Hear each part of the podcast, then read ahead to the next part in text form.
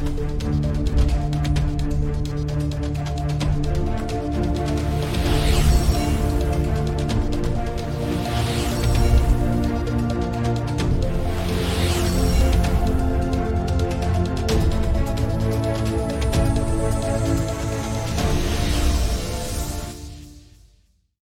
tout le monde dans le podcast. Euh, cette semaine, pour la troisième fois de mémoire, l'historien nomade vient faire son tour dans le show. Euh, la première fois, ben, on avait parlé du, euh, du livre de Fort, Turning. Après ça, on a parlé aussi d'une coupe de textes que tu avais écrit sur, sur ton blog, justement, qui s'appelle The Nomad Historian. Je m'en vais dessus pendant que je vous parle qui est, euh, qui est vraiment intéressant pour les gens là, qui, euh, qui aiment lire des, euh, des textes. C'est pas un. Je veux dire, je veux pas lancer de boîte à qui que ce soit, mais c'est autre chose qu'un texte de la presse. On va dire ça de même. c'est pour se faire une idée, c'est pas genre Ah, lui, c'est un complotiste, puis elle, c'était l'affaire. On essaie d'aller au fond euh, d'une coupe de sujets. Justement, tu as fait un peu une espèce de post-mortem, je pense, de, l'élection, en fait, de la campagne électorale. Euh, j'ai trouvé ça quand même. J'ai sorti euh, juste avant le vote. En fait, mon, idée initiale, c'était plus de, de faire un résumé des forces en présence puis tout ça. Puis initialement, je voulais le sortir comme au début de la campagne ou juste avant. Puis finalement, j'ai comme changé d'idée en cours de route, puis je l'ai, je l'ai sorti. Fait que ouais, ça ressemble un peu à un post-mortem, on peut dire ça comme ça. Euh, ouais, c'est ça que tu as sorti. Un peu, euh, au final, c'était un peu pour calmer les esprits. Là. Je trouvais qu'il y avait beaucoup de part et d'autre dans tous les partis. Euh, une espèce d'extrapolation de la criticité de l'élection, là. que ce soit QS ou que ce soit les partisans du PCQ ou que ce soit le PQ. c'est comme l'élection. C'est toujours l'élection la plus importante de notre vie. Hein? aux États-Unis, on entend ça, au Québec aussi. Euh, alors qu'il n'en est rien. Je veux dire, c'était pas l'élection la plus importante de notre vie, rien de ça. Donc, euh, c'était juste un peu pour, euh, pas remettre les pendules à l'heure, Je n'ai pas cette prétention-là, mais c'était juste un peu pour, encore une fois, faire une synthèse, donner un peu de perspective à, tout ça.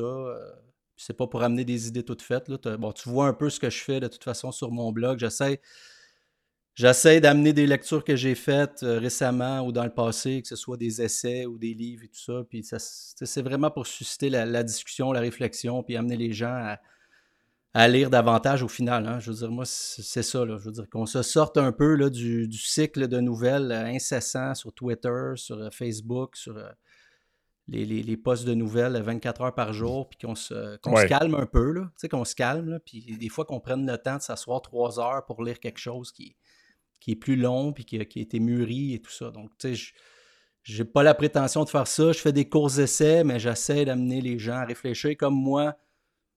Je réfléchis. En fait, c'est comme si je mettais par écrit un peu la réflexion puis le cheminement que j'avais fait dans ma tête en, ben, en, fait, les, lisant. L'écriture sert à ça beaucoup. L'écriture sert à ça. Euh, parce que, bon, on fait, on fait tous un peu ça. Les gens qui ont écrit euh, des textes ou des livres ou peu importe savent de quoi je parle. On écrit tout un peu dans notre tête. C'est-à-dire que là, mmh. tu penses à des idées et tu dis, ouais, je pourrais. Ça, c'est une bonne idée. Comment je fais pour l'articuler? Puis là, ça, ça, marine, ça marine. Mais même si tu fais mariner ça très longtemps, il n'y a rien de mieux qu'écrire la recette dans un, dans un, sur un bout de papier. Là, je dis bout de papier, mais on comprend. c'est le taper, ouais. Ah, exact. Puis des fois, ça va venir en le tapant. Là, je veux dire, tu vas mettre une idée dans un petit paragraphe ou dans deux, trois phrases. Euh, c'est un peu comme ça j'écris d'ailleurs. Souvent, j'ai un paquet de drafts en cours, puis là, il y a une idée qui me traverse la tête. Euh, l'important, c'est de l'écrire. C'est pas faire de la. C'est pas faire de l'édition puis de la mise en page. C'est le taper, là, puis deux jours après, je reviens, puis ah oui, OK. Puis là, ça, ça prend forme un peu euh, graduellement. Mais c'est comme si, en euh, plus, le, des fois, tu écris des trucs, puis on dirait que, ça, ça, se met à avoir comme une existence indépendante de ce que. Tu sais, des mmh. fois, je sais pas si tu as déjà fait le test, mais mettons, tu écris euh, quelque chose, il y a, je sais pas, moi, 3-4 mois, puis tu l'as un peu oublié, puis maintenant, tu arrives dessus, puis tu te dis, Christy, j'ai vraiment eu cette réflexion-là à un moment donné. Je m'en rappelle, rappelle même plus que j'ai mmh. pensé à ça. Là, puis là, tu, tu, tu, lis ce que tu as écrit toi-même, c'est comme si tu lisais quelque chose de quelqu'un d'autre. Tu dis, ah, ouais, c'est vrai. Ben oui, je sais que c'est vrai, c'est moi qui y ai pensé. En tout cas, c'est normal que ça te. Euh, ce qu'on va jaser aujourd'hui, c'est que euh, je, vais, je, vais, je vais partir du constat un peu de. De parce que là, c'est ça qu'on a dit. On a tous fait un peu le, post-mortem de l'élection. tout le monde y va un peu de ses constatations, puis de. Ben, qu'est-ce qu'on retient un de peu son bilan, de. Ouais, de son bilan, etc. De la suite des choses, etc. Exact. Puis de qu'est-ce qu'on voit un peu euh, euh, se dessiner ou se profiler. C'est toujours, tu sais, il y a des tendances de fond que tout le monde avait remarqué. C'est euh, déjà même au début des années 2000, tout le monde avait remarqué qu'il y avait une tendance baissière pour le Parti québécois. Tout le monde qui avait un peu de flair politique se disait «Hum, la tendance va être dure à inverser. Bon, il y a eu un petit soubresaut en 2012, mais bon, c'est un concours de circonstances. Euh, l'autre premier ministre qui était là avait été complètement usé. Il y avait une crise mmh. sociale, entre guillemets, qui se, qui se, qui se dessinait, qui se tramait. Et puis là, ben bon, il y a eu. Euh, ça, c'est des trucs qu'on peut voir. Par contre, là, tout le monde y va un peu avec son. Euh, avec sa son bilan, comme je disais. Et puis là, ben, tu m'as interpellé sur, euh, sur Patreon, entre autres, parce que le prof Caron, Jean-François Caron, a fait un, billet. Je vais le faire, je vais essayer de le faire apparaître à l'écran. avait ça ici. Donc, c'était cette vidéo-là. Antipolitique, la CAQ est appelée à disparaître. Le billet du prof Caron, qui a quand même eu un, bon raisonnement, pareil, là, 6200 personnes qui ont écouté mmh la petite clip. Et puis, essentiellement, ce qui ce qu'il racontait euh, dans ça. Et je veux juste mentionner qu'avant que je vienne à ça, on s'excuse. On a tout le temps, à chaque fois qu'on fait un podcast, il y a tout le temps quelque chose qui interfère le son. Donc, c'est possible que euh, vous entendez un petit peu gricher de temps en temps. Puis, euh, on va essayer d'actualiser la, page. On s'excuse du, dérangement que ça fait pour ça. mais c'est parce qu'on ne veut pas recommencer 12 fois non plus. Fait que on s'excuse, euh, on s'excuse à l'avance. Donc là, euh, qu'est-ce qu'il faisait euh, dans, ce billet-là? Il expliquait que, bon, selon lui, la CAQ, c'est une espèce de parti de transition au niveau politique. Donc, qui commence à émerger, on va dire, dans le milieu des années 90, quand Mario Dumont est, est élu pour la première fois pour la première fois, tu as une genre de troisième voix, entre guillemets, qui se fait entendre, qui n'est ni fédéraliste, ni souverainiste. Bon, ceux qui sont souverainistes vont dire, ben, par défaut, elle est fédéraliste, puis ceux qui sont euh, fédéralistes vont dire, ben, par défaut, elle est un peu souverainiste si elle ne dit pas qu'elle est fédéraliste. On comprend, là, ça, c'est le point de vue de, tout un chacun. il y a eu, après ça, un, peu... Euh, un, genre de, long passage à vide où, bon, Mario Dumont est seul. Après ça, il y a eu euh, l'épisode où, bon, ils réussissent presque à prendre le, pouvoir, finalement, deviennent opposition officielle. Ça dure un an, ils se font dégager. La DQ s'en va de course en chefferie, en leadership, en patente. Finalement, ils se font aspirer par la, la. Là, je fais beaucoup de fast-tracking, mais je, mets la table pour les gens qui, euh, qui se demandent un peu de, où part le constat. Finalement, la coalition Avenir Québec est, créée. On absorbe la, la CAQ, ça devient. Euh, bon, c'était l'aile parlementaire qui se rajoute à, François Legault. Euh, François Legault, euh, bon, fait deux, trois campagnes, finit par prendre le pouvoir. la première, de mémoire, c'était en 2012. Après ça, il y a eu 2014 puis 2018. donc, en 2018, réussit à prendre le pouvoir. Et là, lui, ce qui, l'idée du prof Caron, c'était que euh, l'émergence de ce parti politique-là était un moment transitoire vers euh, une redéfinition des termes de la politique québécoise où maintenant on allait plus s'organiser autour de l'axe souverainiste-fédéraliste. D'ailleurs, on le voit, c'est quelque chose qui est une chance que le Parti québécois est là une fois de temps en temps avec quelques statements pour nous rappeler que ça existe, parce que sinon, presque, ça tomberait, dans l'oubli. Mais euh, et qu'on s'organiserait de plus en plus vers une espèce d'axe un peu plus traditionnel qui serait gauche-droite, ou en tout cas. Euh, puis là, tu m'as écrit, tu me dis, ben, je suis pas si sûr que ça, moi, que c'est un parti. Euh, ben, tu en fait, tu m'as pas dit, je suis pas si sûr que ça, que c'est un, parti transitoire, mais tu me dis, je suis pas sûr que l'aspect, euh, entre guillemets, identitaire ou place du Québec dans le Canada mmh. va, euh, va disparaître avec euh, la fin du PQ. Parce que toi, dans le fond, ton idée, c'est même si le PQ et le Parti libéral en venaient à disparaître, c'est pas pour autant que la réalité comme telle euh, disparaît. Puis moi, je t'ai dit avant qu'on commence, j'ai dit, moi, je pense que Caron a raison jusqu'à une certaine limite, mais on l'a vu ce que ça a fait avec la, la résurrection pardon, du Bloc québécois. Il suffit qu'une il suffit qu'une. Euh, j'allais être pas fin. Il suffit qu'une journaliste pose une question un peu idiote sur la loi 21 pour faire renaître le Bloc québécois qui était rendu à quoi 4-5 députés, puis euh, lui faire pratiquement reprendre le contrôle du Québec au complet sur la carte électorale euh, fédérale. Donc, en réalité, on est à une déclaration mal placée de Justin Trudeau, on est à une patente montée en épingle par les médias du Canada anglais pour que finalement on fasse remousser une patente euh, sans dire indépendantiste, mais ça peut devenir très identitaire rapidement, en fait. Ben exact. Puis, moi, il y, a deux points. Le premier point, c'est que je suis d'accord avec le prof Coron de dire que la CAQ, possiblement, ça va être un, parti de transition. Bon, pour combien de temps une transition euh, On parle-tu euh, un autre cycle électoral? Moi, je pense qu'il va probablement, potentiellement, en avoir un autre. Puis que même, même, même il mentionnait que c'est un parti qui était, euh, qui était générationnel jusqu'à un certain point. Là. On a vu les résultats, on a vu tous les sondages, comment ça se répartissait d'un parti à l'autre. Clairement, je veux dire, c'est, quand même impressionnant. C'est sûr que là, on avait cinq partis, mais c'est impressionnant l'appui que la CAQ obtenait chez les 55 ans et plus. C'était du, selon les sondages, ça montait même à 60% Parfois, c'est, impressionnant. sur cette partie-là, je suis d'accord avec lui.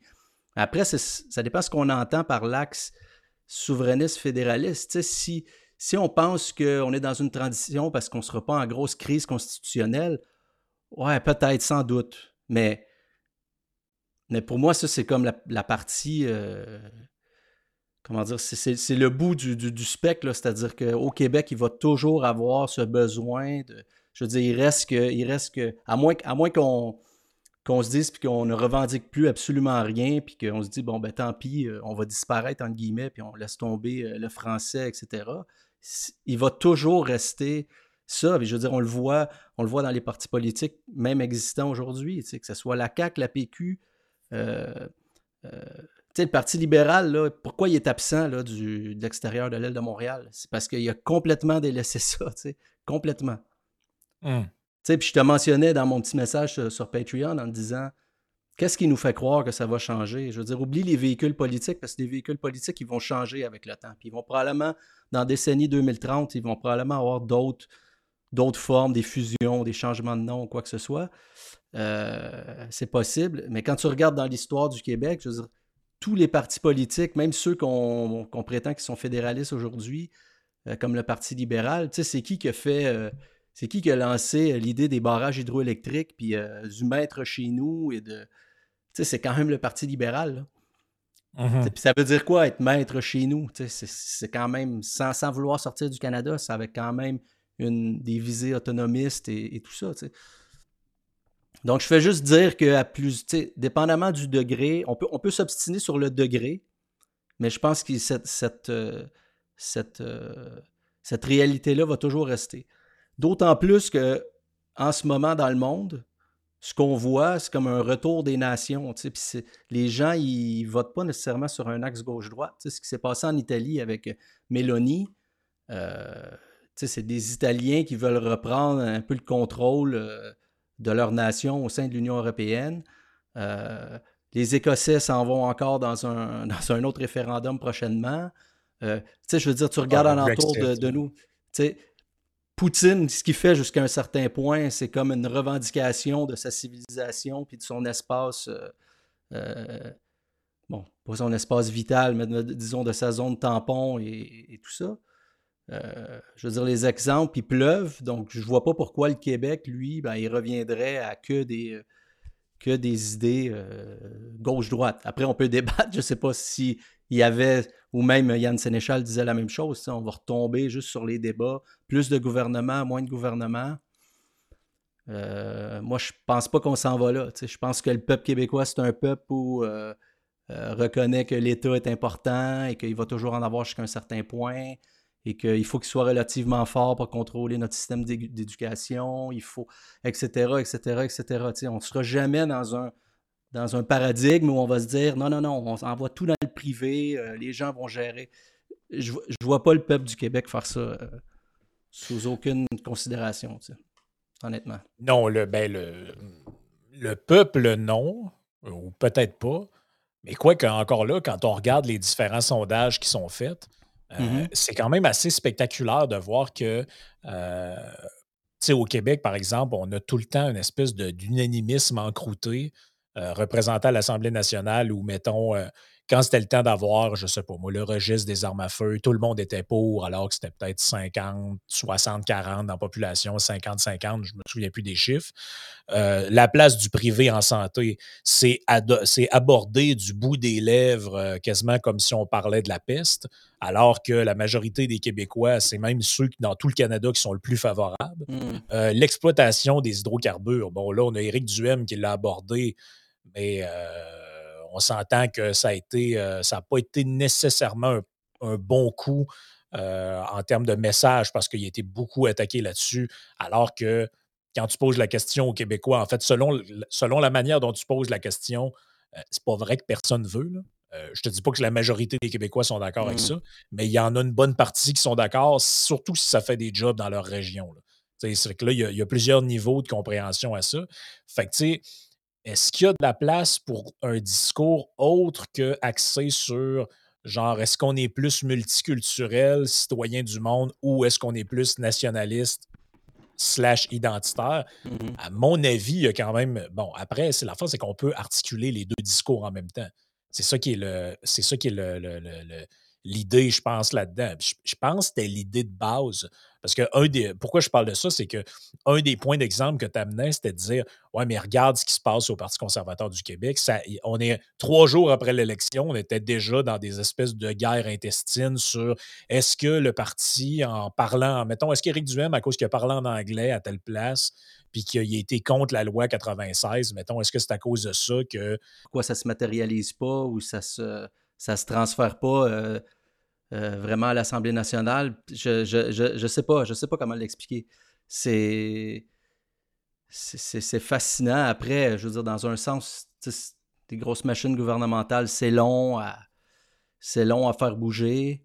Euh, puis on n'est pas dans une période non plus de, de, gros changements institutionnels. Je pense qu'on est sur le point d'en avoir. Je veux dire, on peut revenir au cycle historique et tout qu'on parlait il y, a, deux podcasts ensemble, mais peut-être parce qu'on n'est pas encore mûr, mais ça va peut-être venir. Je veux dire, euh, on regarde tout, ce qu'on a fait il y a une cinquantaine d'années, je veux dire, c'était quand même, quand même gros. Donc, c'est pas comme si le Québec pouvait pas faire des modifications de son, de sa, sa société civile au sens large, puis les institutions qui la composent. Je veux dire, on l'a déjà fait dans le passé, donc il n'y a pas de raison pourquoi on le referait pas éventuellement. Bon, en ce moment, euh, c'est un, peu curieux comment, comment ça se déroule. Euh, euh, effectivement, on est en transition. Il y a quelque chose qui se passe. je veux dire, on est dans un régime politique où idéalement, il y a deux partis. là, on est rendu à cinq. C'est très représentatif de l'époque. Hein? Cinq partis, tout le monde veut avoir, veut pouvoir parler, puis tirer sur sa couverte de son côté. Puis c'est une, drôle de, une drôle de période. Euh, moi, de mon côté, là-dessus, juste parenthèse par rapport au système électoral et tout ça, j'espère qu'on va le maintenir. J'espère qu'on ne va pas faire trop d'accommodements euh, à l'Assemblée nationale pour reconnaître, comme déroger des règles, puis euh, dire, OK, ben tel parti, on va le reconnaître, même si il n'y a pas assez de députés ou il n'y a pas le pourcentage de vote. Parce que si on commence à faire ça, on va juste encourager la multiplication des partis, pour moi. Et on va se ramasser en, dans les deux prochaines élections avec potentiellement peut-être un sixième parti parce qu'il se dit hey, je peux être reconnu, puis je vais pouvoir représenter telle voix, tel segment de la population. Non, moi, je pense qu'il faut. Moi, j'espère de mon côté qu'ils vont rester fermes là-dessus, puis qu'ils vont dire non, non, les règles de l'Assemblée nationale, c'est comme ça. Euh, et ça va forcer justement une réorientation, puis euh, peut-être. Euh, peut-être des fusions de peut-être des fusions de partis. Je pense que c'est souhaitable. De, toute façon, euh, je veux dire, il faut qu'il y ait du compromis en politique. Et c'est à ça que ça mmh. sert, je veux dire, des partis politiques jusqu'à un certain point.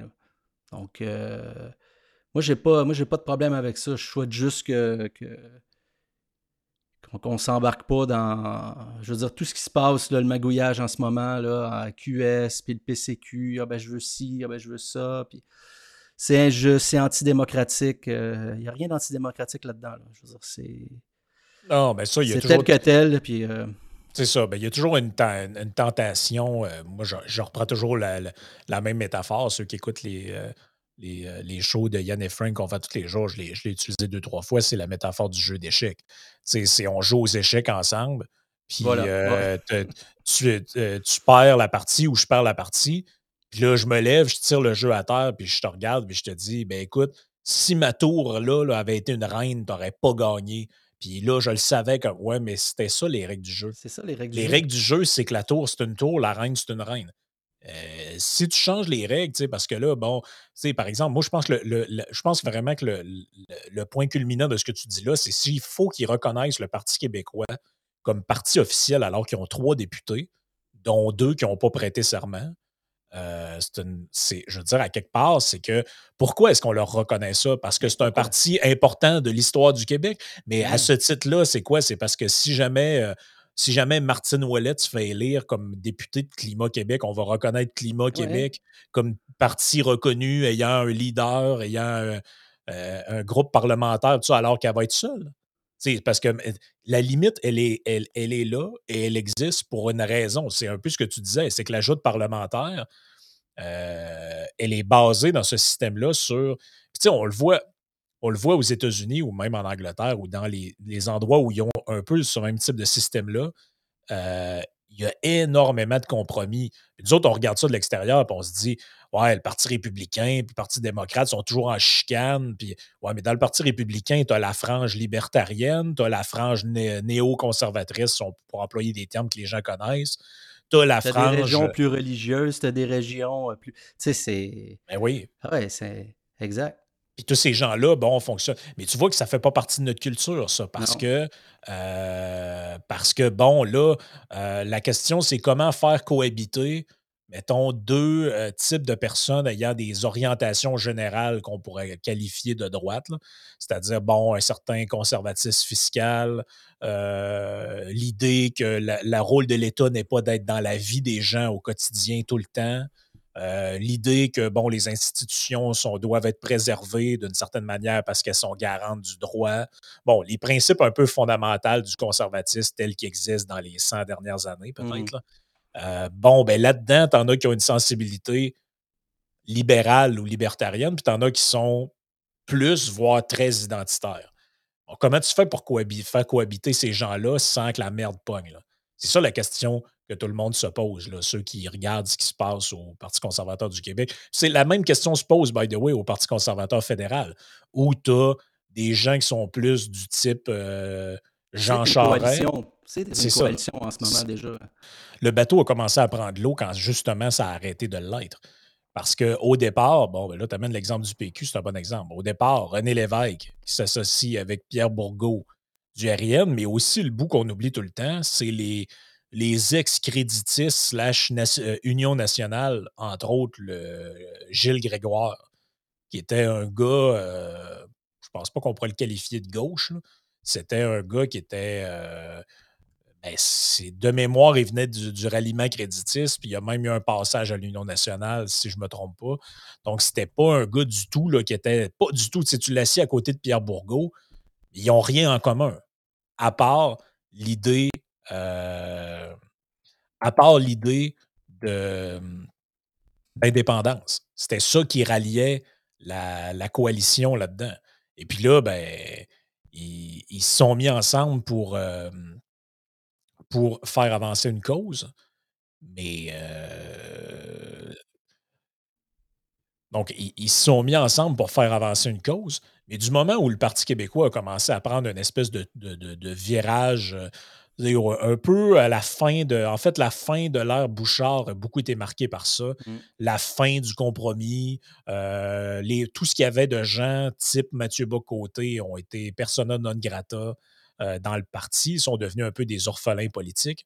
Mmh. C'est pour, ça que, pour ça que je comprends un peu la tentation qu'ont certaines personnes dites identitaires de dire Ouais, mais il faudrait que, par exemple, le PCQ soit un parti de droite, mais avec une composante identitaire, plus une opposition plus frontale à certains dossiers, plus parce que, je ne sais pourquoi ils font ça, parce que les souverainistes de droite ont été expulsés de la mouvance souverainiste.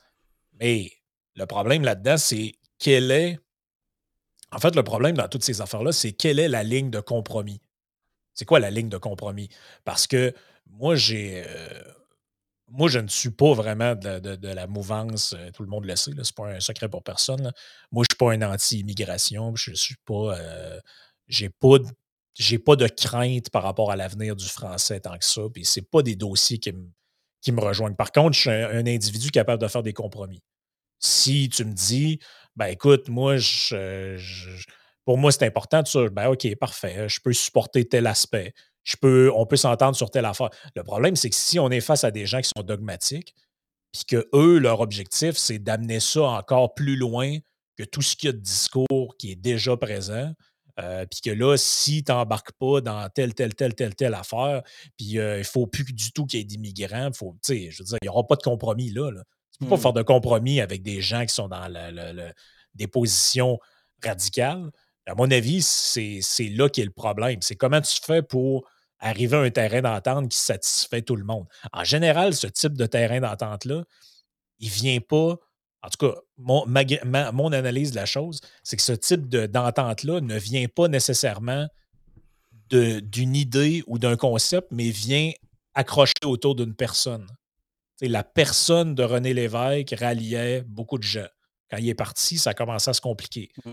Euh, la, personne de François Legault, je pense, rallie autour de lui beaucoup de gens, qu'on l'aime ou pas.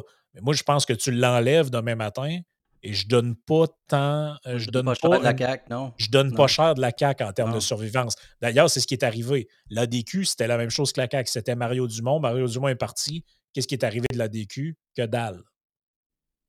Hmm. en fait, c'est là qu'est le, l'enjeu dans tout ce débat d'idées-là. C'est autour de qui et de quoi tu fédères euh, une option politique. Ben, tous ces facteurs-là se superposent, évidemment, il n'y en a pas juste un. Je veux dire, c'est dépendamment, des, dépendamment des cycles, puis où tu te retrouves, ben, tu as soit un chef euh, soit un chef qui a une importance euh, plus que les autres, ou là, il y a des événements euh, sociopolitiques qui se déroulent qui font que là, il y a quelque chose qui se passe, ou des mouvements internationaux qui viennent influencer la politique intérieure. Euh, les générations, un peu pour revenir à la discussion qu'on a eue sur les générations, ça a définitivement un impact, etc., etc. Donc tout ça se superpose et qui, l'ADN de comment les gens y sont, c'est quoi nos sensibilités, qu'est-ce qui nous fait vibrer, pourquoi. Euh, tu sais, le, Québec, c'est un endroit où on, dénigre un peu les, la hiérarchie verticale, vraiment. Là, on aime ça quand mmh tout le monde. Euh, je veux dire, tu es dans une entreprise, là, ici, là, tout le monde doit parler à son. peut aller rentrer dans le bureau de son directeur général. C'est normal. Mmh ça, ça fait partie de la culture québécoise. C'est comme ça. Là. Des gens le remarquent. Moi, je travaille pour une société française. J'ai vécu quatre ans en France. Tu fais pas ça en France. Tu peux même pas aller voir ton, le, supérieur de ton supérieur directement sans. C'est bon. Bref, donner une idée. Mais tu sais, les, exemples que tu as donnés, ça représente, les René Lévesque puis les, François Legault, ça représente quoi? Ça, ah, on s'identifie à lui. Euh, ah, lui, il fume des clopes, euh, il trompe sa femme, euh, je me retrouve là-dedans. C'est un peu pareil. Des années, non, mais tu sais, des années 70, aujourd'hui, oh, gars, il mange de la poutine, c'est un gars bien simple. Bon je me reconnais en lui. Je veux dire, vous en parlez des fois, c'est exactement ça. tu sais. Mm-hmm. Maurice Duplessis, je ne l'ai pas connu, mais j'imagine que c'est un peu pareil. Là, c'est, euh, le monsieur auquel on s'identifie et, et, tout ça. c'est pour ça qu'il y a eu du succès, probablement. Tu sais. Euh, bon. Fait que. Euh, ouais, non, je comprends. Donc, où on va avec ça? Là. Bon, si on revient à ce qu'on disait par rapport à. Parce que, moi, il y a quelque chose qui me, qui, qui me fascine quand même, c'est que c'est prenons le Parti québécois. C'est le Parti québécois, on va dire, c'est un parti de gauche, centre-gauche. Bon, qui tend de plus en plus vers la gauche ces derniers temps avec ses, avec surtout sur la partie environnementale, c'est un programme sur le climat, contrôle social de plus en plus, etc. en France, le Rassemblement national, c'est un parti de, droite. Pourquoi c'est un parti de droite? Le, le, Rassemblement national au Québec, ce serait un parti de gauche, non? Ben, Contrôle d'immigration, le parti qui veut le moins d'immigration, ben, même chose que le Parti québécois. Beaucoup de politique nationale, puis de, de d'implication dans l'économie euh, française, euh, sauvegarder. Euh, oui, c'est Donc, c'est pas. C'est pour ça qu'à un moment donné, l'axe gauche-droite, ça vaut ce que ça vaut, puis ça dépend de quel pays on parle. Oui, mais je, suis d'accord avec le fait que, bon, la qu'est-ce qui fait la, bon, comment s'articule euh, une opposition, ben, ça va varier vraiment euh, d'un endroit à l'autre. même quand j'étais de passage en Angleterre l'autre fois, euh, je parlais avec un, historien là-bas mm-hmm. et il me disait on dirait que j'ai comme compris quelque chose que je savais théoriquement, mais que j'avais jamais euh, comme intériorisé vraiment dans ma tête. Euh, c'est que par rapport à comment là-bas les gens s'identifient à une option politique. C'est-à-dire qu'ici au Québec, par exemple, il n'y a pas de bourgeoisie, il n'y a pas d'aristocratie. Euh, il y a le peuple canadien-français, bon, les autres, ils se sont mmh. greffés autour, les immigrants, tout ça, mais on n'est pas dans une société qui a, une apparence de classe sociale. il y a moins bon, de classe. on, a, on, a, un petit star system là, qui fait office de bourgeoisie euh, mondaine, mais on... Autoproclamé. Autoproclamé, mais, mais, mais en Angleterre, on marchait, puis là, il nous disait, bon, OK, euh, à Londres, entre autres, tu sais tu marches dans un quartier, puis là, tu sais que ici, bon, OK, dans ce quartier-là, juste en fonction de l'architecture, tu sais qui vit ici. Tu peux pratiquement savoir pour qui votent les gens en fonction, euh, pour qui les gens votent en fonction de la manière dont la maison est organisée visuellement. Euh, il disait même, en, euh, il dit même, il dit, moi, je parle à quelqu'un, je peux savoir pour qui il vote juste à la manière qu'il parle. À cause de, il y a un, lien, il y a un lien direct entre les expressions le, niveau de langage et même l'accent et le lien politique. Tu sais, il dit c'est pas une science infuse, là, mais il dit, mettons, 8 fois sur 10, je, suis on target. Je sais exactement. Et il y a un lien. Tu sais, dans ces pays-là où il y a eu des, euh, des disparités sociales importantes aussi par le passé, où il y avait une aristocratie, où il y avait, euh, ben en Angleterre, il y a encore euh, une aristocratie, là, mais tu sais, où il y avait des, des, différences de classe marquées, ben par défaut, ton cerveau a tendance à s'organiser en disant Ouais, mais je fais partie de la petite classe, donc je vais être, mettons, Labour Party. Il n'y a mmh. pas nécessairement de réflexion idéologique sur pourquoi je vote pour un tel plutôt qu'un autre. Il y a vraiment une appartenance, même si ces choses-là sont rendues plus symboliques qu'autre chose. Il y a, il euh, tu sais, comme il, me disait, par exemple, pour les gens de Londres et pour les Anglais, l'accès à la propriété privée, c'est presque une obsession beaucoup plus qu'ici. Ici, on pense que bon, le rêve américain, c'est d'avoir une maison, un chien puis une piscine. Mais là-bas, accéder à la propriété, c'est vraiment important. il disait il y avait un, ancien chef du Parti conservateur, je ne me souviens plus à quelle époque exactement, qui avait euh, fait un projet de loi euh, où le gouvernement, dans le fond, pouvait prendre, pouvait acheter un certain montant des bâtiments, euh, des, des, blocs appartements, dans le fond, et eux les ont revendus pas trop cher. Ça a été super populaire auprès des, gens qui n'avaient pas d'argent. Ils revendaient des unités à des gens qui n'avaient pas beaucoup de cash pour qu'ils en deviennent propriétaires. Et là, ils me disaient, ben, c'est parce qu'ils savent quand, quand tu deviens propriétaire et non pas locataire dans l'esprit d'un Anglais, tu, tu changes de classe sociale et donc là, tu te mets à voter conservateur. Parce que, parce que tu as, switché dans ta tête de, niveau social. Mais tu sais, ce que tu disais tantôt, ici au Québec, on est dans une société qui est foncièrement égalitaire au sens social du terme. C'est-à-dire que mmh. si tu parles à n'importe quel Québécois, euh, ils ont tous un peu la, on a tous la même mentalité. C'est ben sac, moi qui sois boss d'une usine, ce gars-là, en bon québécois, il chie de la marde comme moi. On l'entend, ce genre de phrase-là. ça, ça ne changera pas, là. Ça ne changera jamais, ça en tout cas, ça ne changera jamais. En tout cas, ça fait, ça fait longtemps que c'est comme ça, puis pour que ça change. ça, ça, ça, ça, ça, l'influence. Ça, ça, pour moi, ça l'influence bien plus les comportements électoraux et tout ça. Je ne sais pas si tu vas amener dans la discussion un peu ce que, ce que je te parlais du livre de Colin Woodard, là, mais. Mhm. je vais euh, partager euh, à l'écran parce que c'est ça que tu m'avais envoyé comme, euh, comme référence pour alimenter un peu la, conversation. Donc, je le dis, je vais juste dire le titre pour les gens qui sont en, audio seulement. Ouais. Colin Woodard, American Nation, A History of the Eleven Rival Regional Culture of North America. Hmm. Super, euh, super bouquin là, visuellement. Puis tu m'as envoyé aussi, je vais, je vais le partager à l'écran. Ouais, c'est encore plus euh, visuel l'autre. C'est encore plus visuel. Je pense que c'est important de le voir. Là. En fait, en ouais.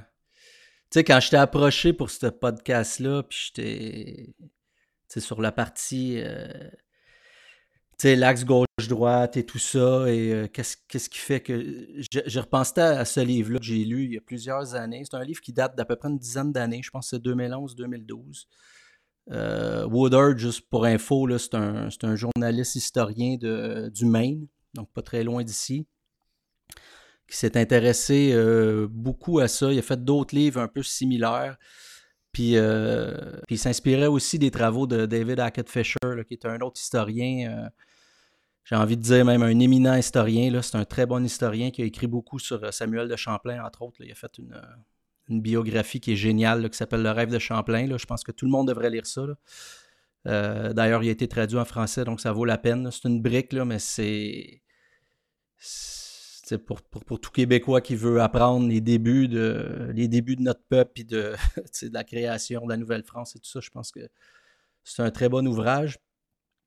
Pour revenir à Colin Woodard, euh, euh, en fait, c'est intéressant ce qu'il dit. En fait, lui, sa théorie, c'est que les, au début de la colonie, les mœurs et tout ça, et les gens qui ont fondé, disons, qui ont fondé euh, New York au début, qui était New Netherlands, qui étaient des, gens des Pays-Bas qui étaient là, la Nouvelle-France, Jamestown, qui appelle Tidewater Tidewater, etc., les différentes régions des États-Unis ont gardé, même des siècles après, les mœurs qui ont caractérisé, disons, les premières années de fondation. Ça, il s'est inspiré beaucoup d'Hackett Fisher, qui écrit un autre livre qui s'appelle, que j'ai pas lu, là, mais que j'aimerais lire pour creuser un peu plus euh, ce sujet-là, qui s'appelle Albion Seed. Et dans ce livre-là, il parle de, quatre, quatre euh, disons, quatre culture précise de, de, l'Angleterre, parce que c'est surtout des Anglais qui sont venus, mais qui venaient de régions différentes de l'Angleterre, puis que quand ils ont colonisé les États-Unis, ont eu des approches différentes et qui, ont influencé la façon que la colonie s'est développée et qui influencent encore aujourd'hui, des siècles plus tard, comment les gens se comportent.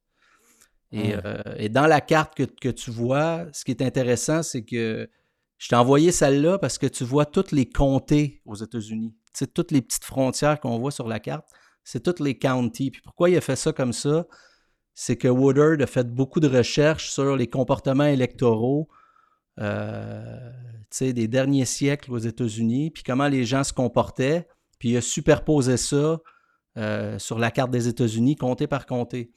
Et c'est là qu'on voit euh, l'influence des, différentes régions, puis qu'on voit encore aujourd'hui Évidemment, la société américaine n'est pas fragmentée en, en 10 euh, vraiment nations comme ça, mais il y a des jeux d'alliance qui, ont existé dès le début et tout ça. Puis la Constitution américaine, la Constitution américaine, c'est un compromis entre toutes ces nations-là, euh, des premières colonies, surtout sur la côte est américaine au départ.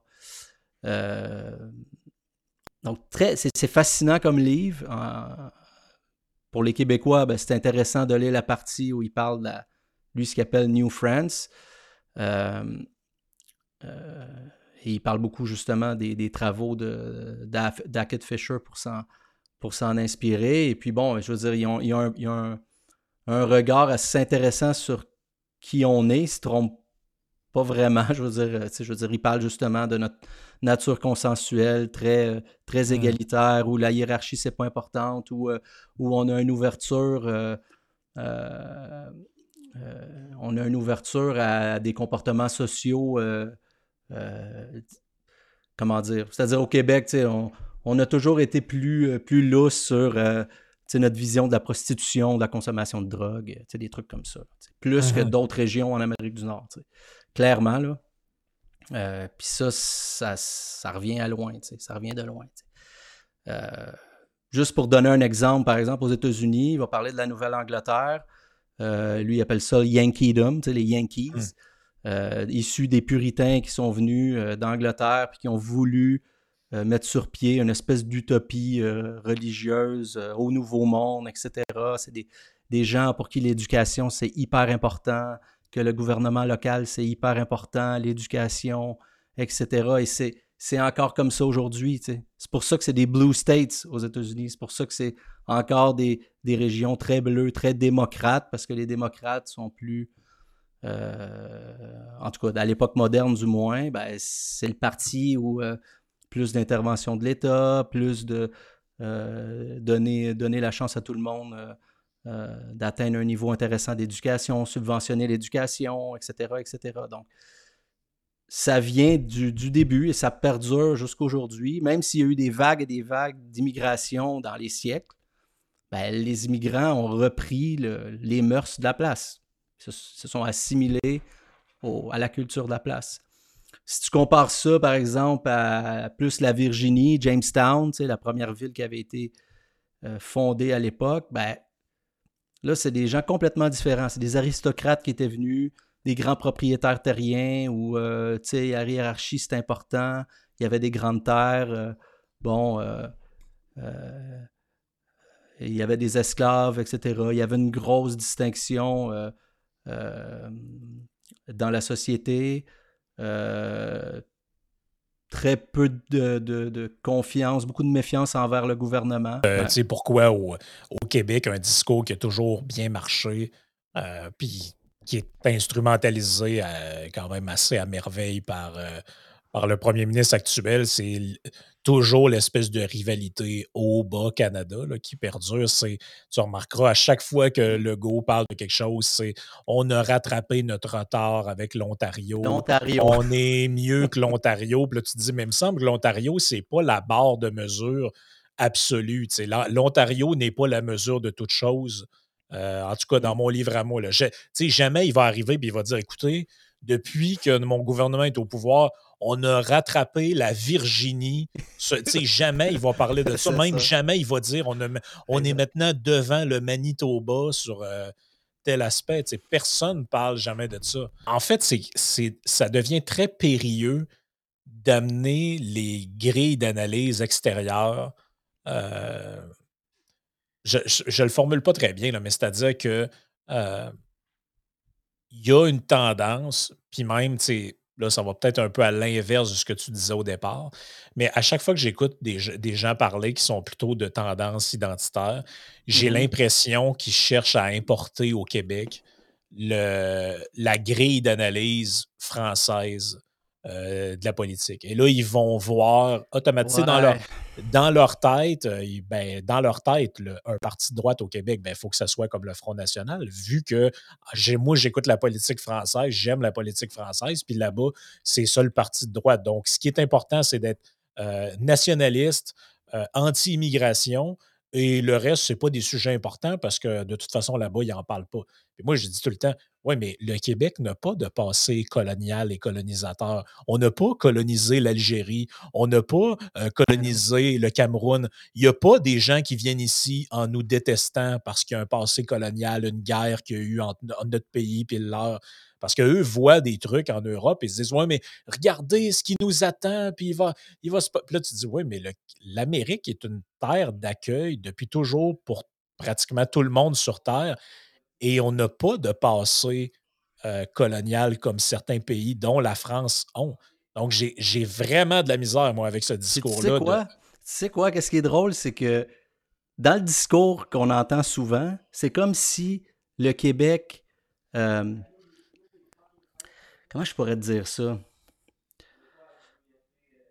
On, a on aurait un nationalisme euh, ethnique en ce moment. Il faudrait, mm-hmm. faudrait tendre vers un nationalisme plus civique et, tout ça. des fois, mm-hmm. on, entend ça. Alors que remonte à Papineau au 19e siècle, c'est un républicain, Papineau. Il est inspiré par la Révolution américaine, Papineau. Il mhm. voulait des institutions similaires. Il a rassemblé des Écossais, des Irlandais, des Canadiens français, etc. Tu sais, c'est plus tard que, que le Québec s'est rentré comme dans un espèce de. Tu sais, le, Québec de Lionel Groux, que j'appelle. Ouais, c'est ça. Tu sais, le, Québec, euh, vraiment, la race canadienne-française. Ça, mhm. c'est venu après. Mhm. Parce qu'au 19e siècle, c'est pas ça qui était. Tu sais, tu avais des gens qui étaient plus pressés que d'autres. Je veux dire, tu avais un Papineau qui, qui aspirait un peu à faire ce que les Américains ont fait, c'est-à-dire contester les biens importés, arrêter d'acheter des biens anglais pour arrêter de payer des taxes, un peu comme euh, les Américains ont fait là, dans le Boston Tea Party, dix ans avant la, Révolution américaine. Puis quand on va être prête, là, ben on va, on va, euh, on va aller chercher notre souveraineté, quitte à se faire annexer par les États-Unis. Le, le Papineau voulait voulait ça jusqu'à un certain point. Tu surtout à la fin de sa vie, c'est ce qu'il prônait. Ben ouais. Puis là, ben, tu avais des gens comme, comme Étienne Parent dans la région de Québec, euh, qui était éditorialiste pour euh, je me souviens plus quel journal, mais bon, lui, il était plus. Ben, il était pas comme Papineau, tu sais. Il voulait plus prendre son temps. Il disait le peuple n'est pas prêt. Euh, tout ça, tu sais, on appelait ces gens-là la famille de Québec. C'est drôle, là, parce que la, rivalité Québec-Montréal, c'est pas d'aujourd'hui que ça, c'est pas d'aujourd'hui que ça vient, là, des mentalités un peu différentes. Ça, ça date de cette époque-là. mais euh, mais c'est ça, tu sais. Alors que c'est juste pour montrer que plus on, plus on rouvre l'horizon, puis on arrête de regarder le bruit des, des dernières années ou de, ce qui se passe, quand on regarde plus large, ça nous donne un, une autre perspective. Tu sais, c'est, mmh. c'est, ce, ben, ce que j'aime faire, c'est ce que j'aime amener. Puis mmh. C'est le sous-titre de mon blog, justement, où je dis je veux donner de la profondeur historique à des narratifs euh, petits et contemporains qui sont très, très, très petits dans le temps. oui, le nez collé sur l'actualité. le nez collé sur l'actualité, c'est pas bon. Tu ben, tu parles de rivalité de groupe et de rivalité. Euh, là, ça sera pas ethnique, là, mais la rivalité Québec-Montréal, mm-hmm. j'en parlais avec Yann en privé. Ouais. Euh, à mon avis, c'est ça qui est au cœur de la bisbille euh, conservatrice. C'est encore ça qui est au cœur de ça. Parce que. Probablement. Probablement. ben oui, parce que parce qu'au Québec, dans les 25-30 dernières années, toute mouvance de droite est née de Québec, Beauce, de ces endroits-là. Mm. Et ça part de là, ça part par les médias de là, les gens de là. C'est incarné par un leader qui a un pied d'un bord, pardon, un pied d'un bord, un pied de l'autre, qui est en ce moment Éric Duhem, c'est-à-dire que c'est un Montréalais euh, lavallois euh, de naissance et d'origine, mais c'est un mmh Québécois d'adoption parce que ça fait 25 ans qu'il vit ici.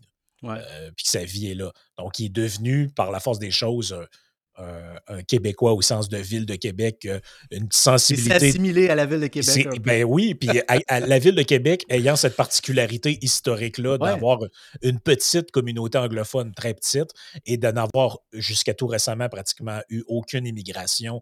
Donc, c'est une ville très blanche, très francophone, euh, ne se sent pas menacée par tout ce qui est identitaire, très éloignée de toute la dynamique euh, multiculturelle, euh, multiethnique de Montréal. et les gens qui sont... des langues et tout. exactement. Et les gens qui sont qui ont un discours identitaire, euh, de nationalisme identitaire, que, la ligne un peu Mathieu Bock-Côté, ce sont pratiquement 100% des gens qui viennent de l'île de Montréal et de mmh. ses alentours sont 4-5-0. Parce que pour eux, ils sont dans une espèce de posture de survivance ou euh, ben, être nationaliste, et essayer de faire en sorte que ta gang ne disparaisse pas dans ton endroit, à tort ou à raison. Là, à tort ou à raison, je, je pense que ça. C'est ça. Comme tu dis, ça l'influence. Euh, si c'est pas consciemment, ça l'influence inconsciemment les, les, perspectives comment les gens voient les choses, c'est clair. en tout cas, ça l'influence le, comment dire le, sentiment d'urgence, disons-le comme ça. Le sentiment d'urgence de faire quelque chose ou euh, Absolument. Que ça soit, que ça soit euh, efficace ou pas, il y a comme toujours un sentiment. Ouais c'est carrément ça. Ben, écoute, euh, c'est bien intéressant comme, euh, comme discussion à avoir. Puis comme, comme, réflexion aussi, je pense, les gens qui veulent se faire une tête, ben, vous pouvez retourner voir le, le, le billet du prof Caron qui s'appelait Antipolitique, la CAQ est appelée à disparaître. Partez de cette réflexion-là voyez ce qu'on a jasé un peu aujourd'hui? Euh, peut-être aller voir le livre de Colin Woodward, Woodard, American Nation, A Brief History of Eleven Original Culture of North America, qui est bon aussi. Après ça, ben, évidemment, j'invite les gens à aller voir ton blog de Nomad Historian que tu mets à jour. C'est pas un Évidemment, vous voyez ce qu'on fait un peu aujourd'hui, c'est des discussions, il faut prendre le temps de réfléchir, d'analyser. Bon, euh, il y a un peu de. Il y a, beaucoup de lecture, beaucoup de recherche en arrière de ça. Donc, ce n'est pas un billet d'humeur quotidien. Fait que tu ne peux pas, quand tu fais ce genre de truc-là, écrire quatre textes par semaine. On comprend. Ça prend du temps à mûrir. Je pas ça. Donc, c'est ça. Fait que c'est, fait que c'est pas ce que tu fais de, ton côté. Fait que j'invite les gens à aller voir. Puis, euh, ben, comme on dit, à se faire leur propre opinion par rapport à ça. Fait que, ben, merci. Euh, merci, Frank. L'historien nomade. On se reparle dans un prochain podcast.